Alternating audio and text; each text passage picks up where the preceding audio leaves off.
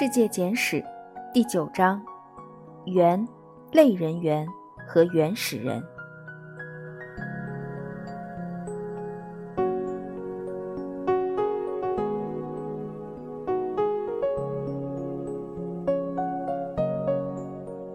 哺乳动物被生物学家分成不同的几个目，而灵长目则是排在第一位的。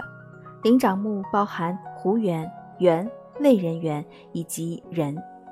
特别要进行说明的是，之所以要将这些划为灵长目，都是以解剖学的相似性为依据的，与精神方面没有任何关系。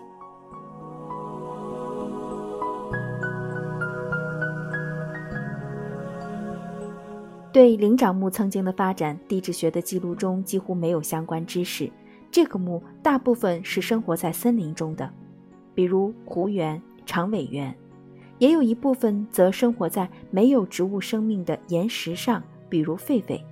这样就注定它们很难被淹死，最后被沉积物掩埋于地层。而且它们的数量并不多，所以想要找到这些动物的化石非常不容易。显然，它们的祖先与马、骆驼等动物的祖先是不一样的。但是我们很清楚。在大约四千万年之前，也就是新生代开始的最初，世界上便已经有早期的猿类——狐猿类出现了。虽然那时它们的大脑还无法与它们的后代相提并论，但大脑各部分的分工已经非常明确。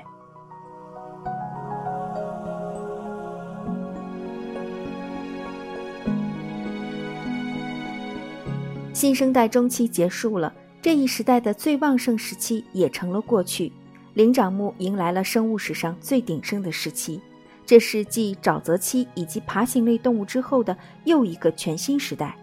不过，地球气候则因新生代中期的结束而进入又一个冰河时期。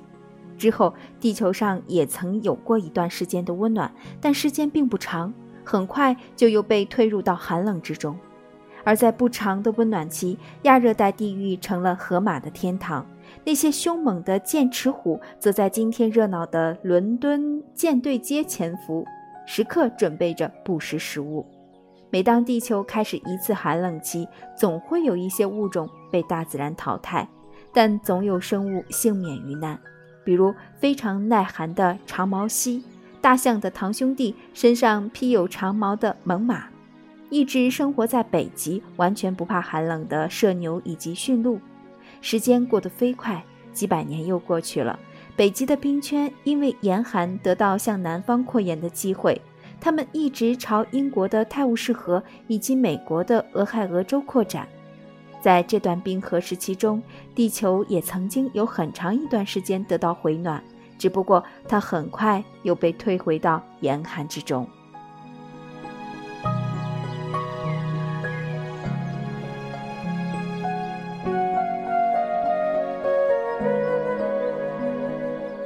地质学家将地球上曾有过的严寒期分为第一、第二、第三、第四冰河时期，而那些间隔于冰河时期中间的温暖时期则被命名为间冰期。现在我们在地球上仍旧可以找到冰河时期所遭受到的极度严寒印记。根据推测，第一冰河时期距离现在已经有六十万年的时间。而最近的第四冰河时期，距离现在也有五万年之久，而类人猿的出现便是在第四冰河时期。进入新生代中期，猿的数量及种类在地球上变多，它们有着与人相似的腿骨、颚，但我们却只能在接近冰河时期的那一段时间里，才可以发现一点与人非常相近的猿类踪迹。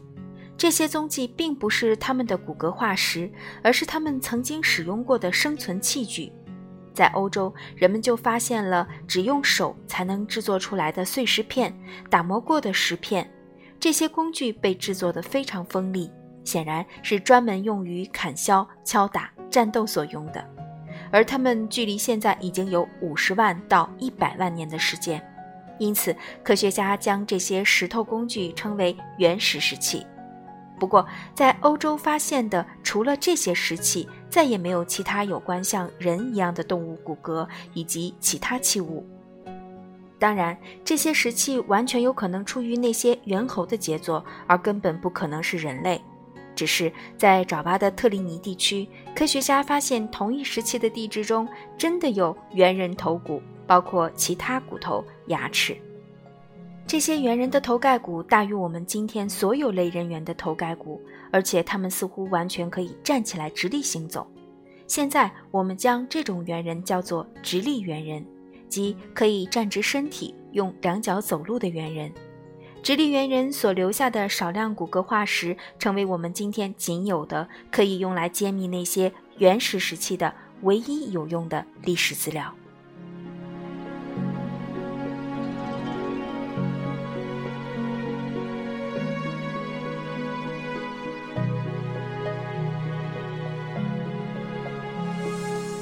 在距离今天二十五万年前的岩石层中，科学家终于又找到了原始人留下的踪迹。岩石层中有很多他们使用过的石器，但石器的制作水平比原始石器要进步得多。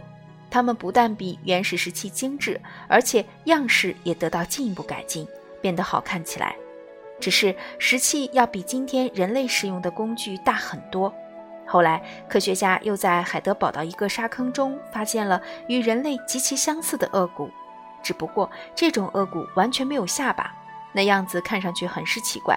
比现在的人类颚骨重并且窄。由此，我们可以得出这样的推断：该动物应该还不能发出清晰的声音来，因为它们的舌头完全不能够灵活转动。科学家则根据颚骨进行另外的推测。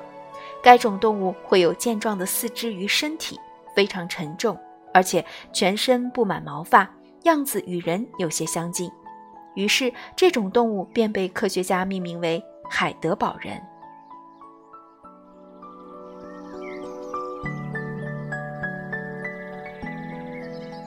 根据笔者自己的看法，这块被发现的颚骨将让充满好奇心的人类大伤脑筋。当我们以现在的眼光去观察颚骨时，就如同在使用一个已经坏了的望远镜看向远方一样。我们几乎可以看到，在广袤的土地上，似乎有躲于森林中的长毛蜥，也有爬上树的剑齿虎。可真的想要进一步对它们仔细观察，却发现它们一下子就消失不见了。我们只在岩石中发现它们亲手制作出来的数量可观的石器。不过，这并不比在沙塞克的皮尔丹发现的骨骼更让人费解，因为在皮尔丹的堆积层中也发现了某种动物的骨骼，它们距离今天已有十万到十五万年。权威的地质学家认为，这些骨骼比海德堡人的骨骼出现的还要早，而这些动物的头盖骨要比现在人们所知道的所有类人猿的头盖骨都大得多，它与人类的头盖骨很像。除此之外，还有一块骨头是与猩猩的颚骨相似的，这几乎让人想不出它是来自动物身体的哪一部分，或者是不是该动物身上的骨骼。而在另外的一块棒状骨上，有一个明显的人工钻研而成的小洞，其中还有一块鹿的腿骨，上面画刻着一种痕迹，如同浮木的样子。这些遗骨都是在皮尔丹地区发现的。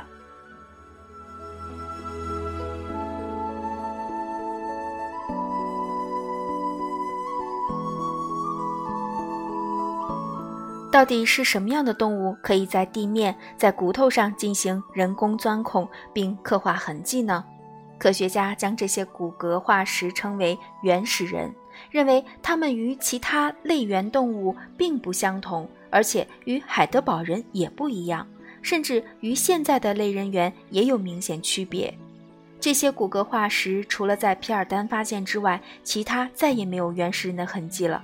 但是在经历了十万年时间的沙砾层以及沉积层中，有越来越多的碎石及石器被科学家发现。这时的石器比起原始时期明显不一样，在他们身上，考古学家已经能看到它们不同的样式，包括刮刀、石钻、尖刀、头枪、制石、石斧等。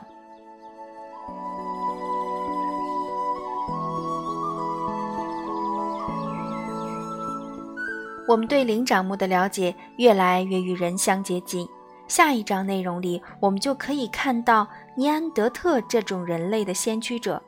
虽然他们还不是真正意义上的人，但却已经与人类非常相近了。在此，我必须要特别告诉大家，迄今为止，还没有一个科学家认为那些动物就是人类的直系祖先，这包括原始人以及海德堡人，他们都不过是与人相近的一个物种而已。